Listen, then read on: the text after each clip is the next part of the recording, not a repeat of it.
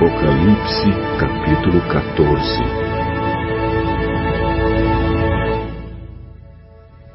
Depois olhei e vi o cordeiro em pé no monte Sião. Com ele estavam 144 mil pessoas que tinham o nome dele e o nome do pai dele escritos na testa delas. Então ouvi uma voz do céu que parecia o barulho de uma grande cachoeira ou o som de um forte trovão.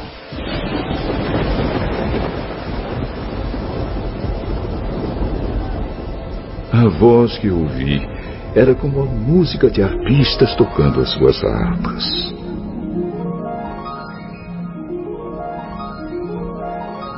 Os 144 mil estavam diante do trono e dos quatro seres vivos e dos líderes e cantavam uma nova canção que somente eles podiam aprender.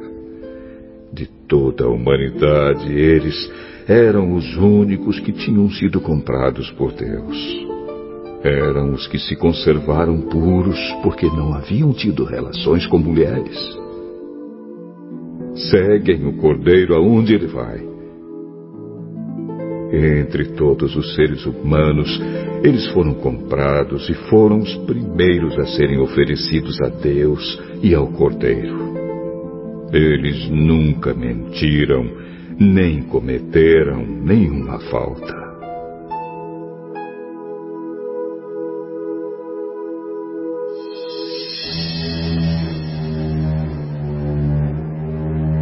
Então vi outro anjo voando muito alto, com a mensagem eterna do Evangelho para anunciar aos povos da terra, a todas as raças, tribos, línguas e nações.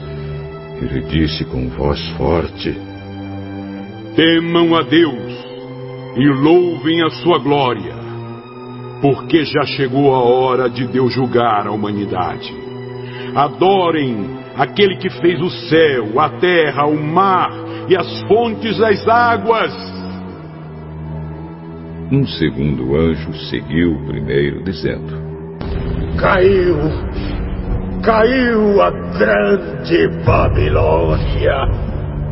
Ela embriagou todos os povos, dando-lhes o seu vinho, o vinho forte da sua terrível imoralidade.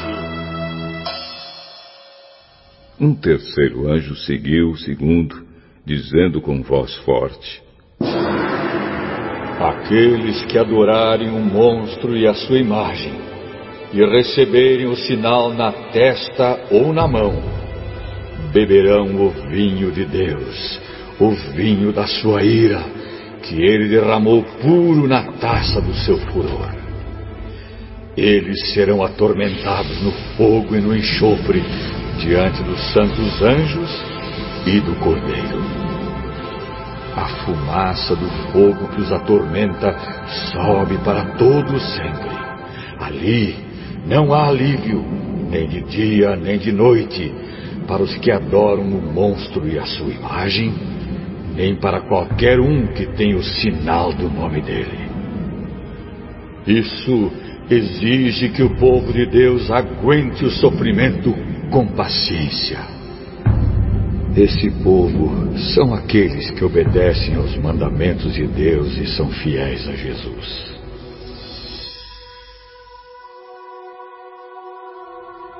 Então ouvi uma voz do céu que disse: Escreva isto Felizes as pessoas que desde agora morrem no serviço do Senhor.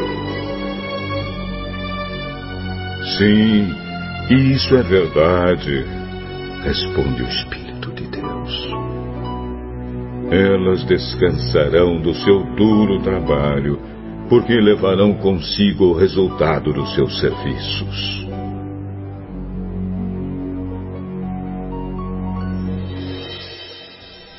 Então olhei e vi uma nuvem branca, na qual estava sentado alguém que parecia um ser humano, com uma coroa de ouro na cabeça e uma foice afiada na mão. Outro anjo saiu do templo e gritou bem forte para aquele que estava sentado na nuvem: Use a sua foice e faça a colheita, porque já chegou a hora de colher. A terra está pronta para a colheita. Depois, o que estava sentado na nuvem passou a foice sobre a terra e fez a colheita.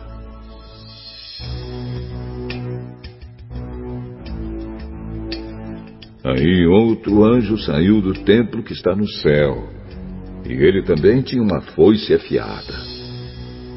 Depois outro anjo, que era o encarregado do fogo, saiu de perto do altar. Com voz forte, ele gritou para o anjo que tinha a foice afiada: Use a foice e corte os cachos de uvas da videira da terra, pois as uvas estão maduras. Então o anjo passou a foice sobre a terra, cortou os cachos de uvas da videira e jogou todos eles no tanque da violenta ira de Deus, onde as uvas são pisadas. As uvas foram pisadas no tanque que ficava fora da cidade, e o rio de sangue que saiu desse tanque tinha 300 quilômetros de comprimento por um metro e meio de fundura.